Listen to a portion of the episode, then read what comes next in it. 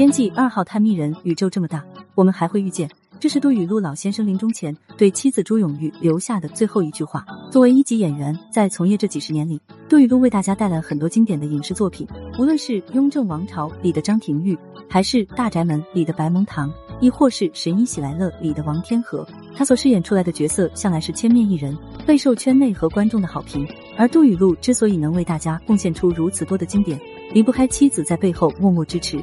如今，杜雨露已经离世两年了。遗孀朱永玉如今还好吗？零一，梅姑曾说过一句话：“我死也要死在舞台上。”如果没有心怀热爱的人，肯定无法理解这句话。就像我们不理解杜雨露、李雪健这样的老戏骨，明明到了退休的年纪，明明身体出现了问题，却依旧坚守在自己所热爱的岗位上，为之努力奋斗一样。二零零九年的时候，杜雨露就被告知肺部出现了问题。对于医生的劝告，杜雨露并未放在心上。在他看来，只要不是癌症晚期，就没有大事。因此，并未放在心上的他，依旧赶着繁忙的通告，而他的妻子朱永玉却不这么认为了。关于杜雨露到底要不要安心养病这件事，夫妻俩刚开始几乎天天吵架。但是看着坚持自我的丈夫，朱永玉只好心存侥幸，一改往常强势的态度，尊重丈夫的选择。然而与病魔抗争了十一个年头的杜雨露，最终还是没抗住，撒手人寰。看着人去楼空的房子，朱永玉哭得不能自已。如今，杜雨露已经病逝两年了，而朱永玉究竟在过着怎样的生活？零二。一九五六年，杜雨露踏进了哈尔滨师范大学，在这里，他认识了携手一生的妻子朱永玉。作为同班同学，杜雨露和朱永玉经常在一起表演话剧。随着两人的合作越来越契合，两人的内心也悄然发生了变化。一九六零年，一向以三好学生自居的杜雨露，凭借着优异的成绩和扎实的表演，被分配到了哈尔滨话剧院，成为一名正式的话剧演员。而朱永玉则因为专业稍微差一点，则是被分配到了哈尔滨的少年宫教孩子跳舞。虽然被分配到了不同的地方，但所幸两人还在同一座城市。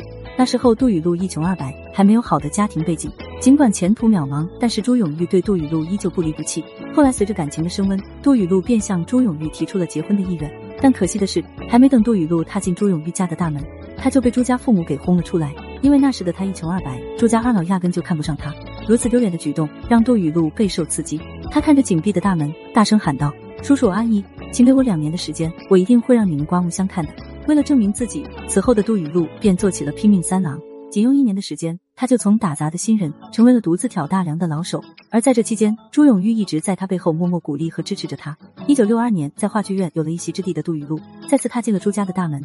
在这一年中，看着努力奋斗的杜雨露，朱家二老的心境早已发生了变化。因此，杜雨露这一次上门。二位没有为难，就这样两情相悦的两人举办了场简单的婚礼后，正式结为了夫妻。自从两人结婚后，朱永玉就成了杜雨露的贤内助，不但帮他打理生活上的全部事务，还为他生下了两个女儿和一个儿子。与此同时，杜雨露的事业也发展的非常顺利，他所参演的话剧通常是叫好又叫座，而他也在无形中成为了话剧团的中流砥柱。只可惜好景不长，生活还没完全改善，杜雨露就因为特殊时期的话剧作品问题被下放到看仓库。本以为这样的决定很快就会结束，可谁成想没过多久，话剧院也被取消了，吃饭的地方没有了。杜雨露一下子从万众瞩目的演员，沦落成了到处打零工的工人。如此大的生活差距，让杜雨露久久无法适应。直到一九六九年，她被调到粮库扛麻袋，每个月才算有了稳定的收入，生活也才重新有所好转。一九七零年，话剧院恢复营业，杜雨露也再次回到了她喜爱的话剧舞台。在他所喜爱的岗位上摸爬滚打了整整九年后，杜雨露的演艺生涯才正式开始。零三，一九七九年，杜雨露被邀请参演奸细，凭借着这部剧，他在演艺圈打出了名气。后来又先后参演了《风雨下中山》《幸运的人》《无罪杀手》等作品。虽说这些作品都播得不错，但是真正让他一炮而红的，还当属《雍正王朝》这部经典。一九九七年，五十六岁的杜雨露被胡梅邀请出演《雍正王朝》张廷玉一角。在剧中，杜雨露将张廷玉刚正不阿的形象刻画得入木三分。正因为如此，直到今天还有观众直呼杜雨露饰演的张廷玉无法超越。凭借着《雍正王朝》走红后，杜雨露成为了圈内抢手的演员。面对着眼前眼花缭乱的剧本和待遇，杜雨露没有因此将就，反而对剧本的选择更加慎重。这也就是为什么她后来塑造的每一个角色、参演的每一部作品都大获好评，被称为经典中的经典。二零零九年，一直敬业坚守在岗位上的杜雨露获得了飞天奖中的突出贡献奖，如此殊荣，可见她在圈里圈外人心中的地位。面对自己蒸蒸日上的事业，杜雨露打心眼里明白，如果没有妻子的支持，他拥有不了今天这样的成绩。这几十年的风风雨雨，有辉煌也有暗淡，身边虽然人来人往，但是朱永玉却从未离开过自己。他不仅将家里打理得井井有条。就连自己的三个孩子也教育的十分优秀。不过，最让他骄傲的还是自己的儿子杜刚。虽然杜雨露从事的是演艺事业，但是杜刚并没有耳濡目染进入演艺圈。作为从小就热爱乒乓球这项运动的他，十八岁时毅然决然的成为了一名乒乓球教练。而他的学生就有我们所熟知的孔令辉。一想到自己的儿子是世界冠军的教练，杜雨露的脸上总会毫不掩饰的浮现出骄傲的神情。看着三位早已成才的儿女，年龄越来越大的杜雨露开始放慢了脚步。比起从前的拼命三郎。年过半百的他开始学着享受跟家人在一起的时光，然而还没放松多长时间，病魔就缠上了他。